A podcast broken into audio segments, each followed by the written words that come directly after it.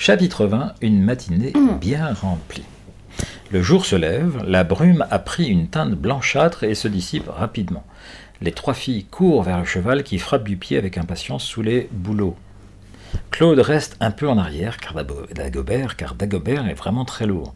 Soudain, il se débat. Ranimé par l'air frais, il ne veut plus être porté, sa maîtresse le pose à terre avec soulagement, et il aboie pour effrayer les gitans qui sortent des caravanes. Comment faire pour éviter qu'ils nous rattrapent s'écrie Charlie terrifié. À tous les coups, ils vont oser, euh, ils vont lancer leur molosse à nos trousses. Il faut qu'on remonte toutes les trois sur le dos de tonnerre, déclare Annie. Est-ce qu'il supportera le, poids de trois cavalières? On ne pèse pas lourd, et je suis plus la plus légère et je suis plus légère que vous. Je m'installerai sur le garrot, c'est-à-dire sur le cou, au niveau du cou. Et vous, euh, sur la selle et sur la croupe. De toute façon, on n'a pas le choix. Elle grimpe sur le cheval, le cheval qui accepte sans protester le triple fardeau. La Benjamine des cinq s'empare des rênes et d'un claquement de langue donne à l'animal le signal du départ. Dagobert, qui reprend rapidement des forces, trotte sans se laisser distancer. Les bohémiens se lancent à leur poursuite en brandissant leurs poings et en hurlant. Castelli se demande par quel miracle ces deux otages ont réussi à s'évader. Et qui est cette autre personne qui monte le cheval? Qui l'a mené jusqu'à la colline? Pourquoi ce chien n'a-t-il pas rempli sa mission? Les hommes courent à toutes jambes, mais leurs dogs se contentent d'aboyer. Ils ont peur de Dagobert.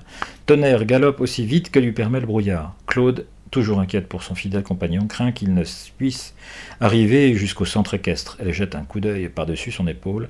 Les poursuivants restent loin derrière et ne les rattraperont pas. Le soleil s'est levé. Bientôt il dissipera cette brume étrange qui a envahi si brusquement la lande. Annie jette un petit jette un coup d'œil à sa montre. Déjà presque 6 heures du matin. Que d'événements depuis la veille. Ah, je me demande où sont mes frères, songe la fillette. François, et Mick sont toujours tapis dans leur buisson. Quand leur montre marque 5 heures moins le quart, ils ne peuvent plus supporter leur inaction. Ils sortent du bosquet, mouillés et ankylosés, avec plein de douleurs partout, ils s'étirent et cherchent à s'orienter. Marchons propose l'aîné des cinq, ça nous réchauffera. J'ai ma boussole, euh, en nous dirigeant vers l'ouest, on arrivera au bord de la lande, pas très loin du village, et ils se mettent en marche. Leur lampe de poche, dont la pile s'épuise, ne répand plus qu'une faible clarté. Elle s'éteindra bientôt, bougonne Mick en la secouant.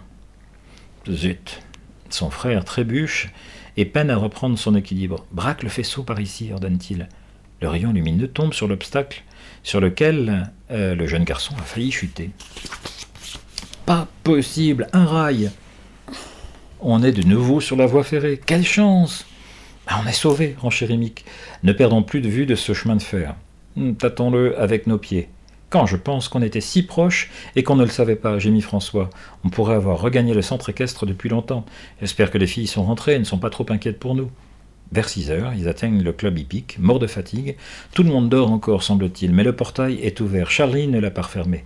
Il monte tout droit à la chambre de Claude et d'Annie. Bien sûr, bien entendu, il n'y trouve personne. La chambre voisine, évidemment, est vide, elle aussi. Appelons Madame Girard, conseille Mick. Il frappe à la porte. Réveillé en sursaut, la propriétaire du centre est étonnée et effrayée de les voir, car elle les croit sous la tente de leur. Sa terreur augmente quand elle apprend la disparition des filles. Mais où sont ces enfants? s'écrie-t-elle, en enfilant une robe de chambre. C'est très grave, elles se sont peut-être égarées. Oh, pourquoi je vous ai donné la permission de camper? Et elle réveille son mari et lui explique la situation. Je vais téléphoner aux gendarmes immédiatement, décide M. Girard. Il vient à peine de raccrocher le combiné qu'une galopade résonne dans la cour. Qui est là? S'étonne son épouse. Un cheval Mais mais c'est tonnerre Qui peut arriver à cette heure matinale Et ils courent tous à la fenêtre. Mick pousse un cri de joie. Les filles, les voilà Et Dago aussi, et Charlie Annie l'entend et lève les yeux. Malgré sa fatigue, elle agite gaiement les mains en souriant. Claude elle, ses cousins. Oh, vous êtes de retour, c'est bien ce qu'on espérait. Après votre départ, on s'est trompé de chemin et on est retourné à la carrière.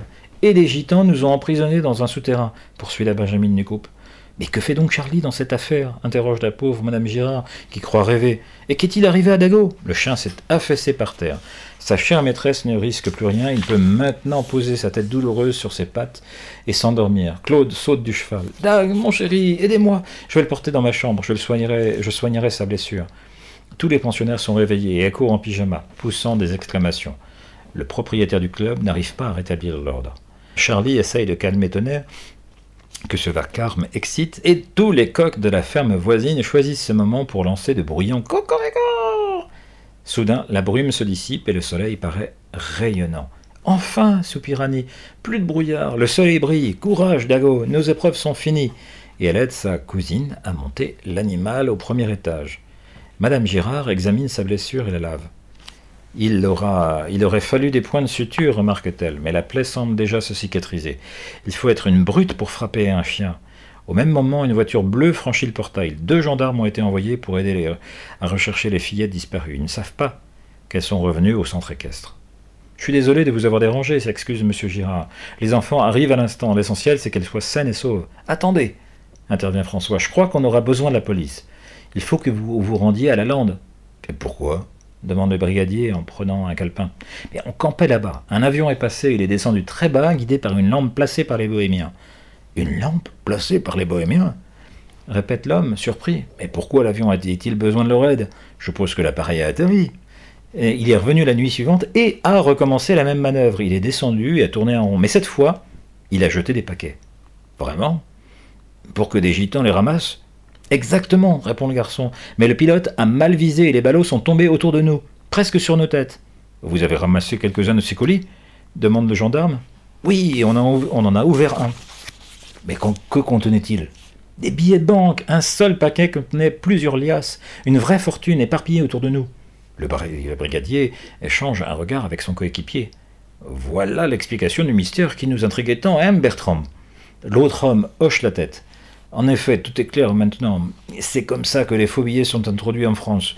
Un petit trajet en avion, ils sont fabriqués en Angleterre et par l'intermédiaire des gitans parviennent à une lande, une bande qui a son quartier général aux environs de Paris et qui les met en circulation. On surveille ces gens depuis quelque temps. On savait que des fausses devises parvenaient en France, mais on ignorait comment elles arrivaient et quels étaient les intermédiaires. Grâce à vous, nous voilà renseignés, ajoute son collègue. Quel beau coup de filet Vous avez découvert ce que nous avons cherché pendant des mois. Mais alors, où sont ces paquets demande Bertrand. Mais on les a cachés. Euh, mais je suppose que les gitans vont faire tout ce qu'ils peuvent pour les retrouver. Allons vite les chercher. Où les avons-nous mis Dans un endroit sûr, j'espère. Oh, oui, assure le jeune aventurier. Je vais appeler mon frère. Il, vous, il nous accompagnera. Mick, viens vite. Les brigadiers viennent de m'annoncer une nouvelle qui t'intéressera. Suite, la prochaine fois.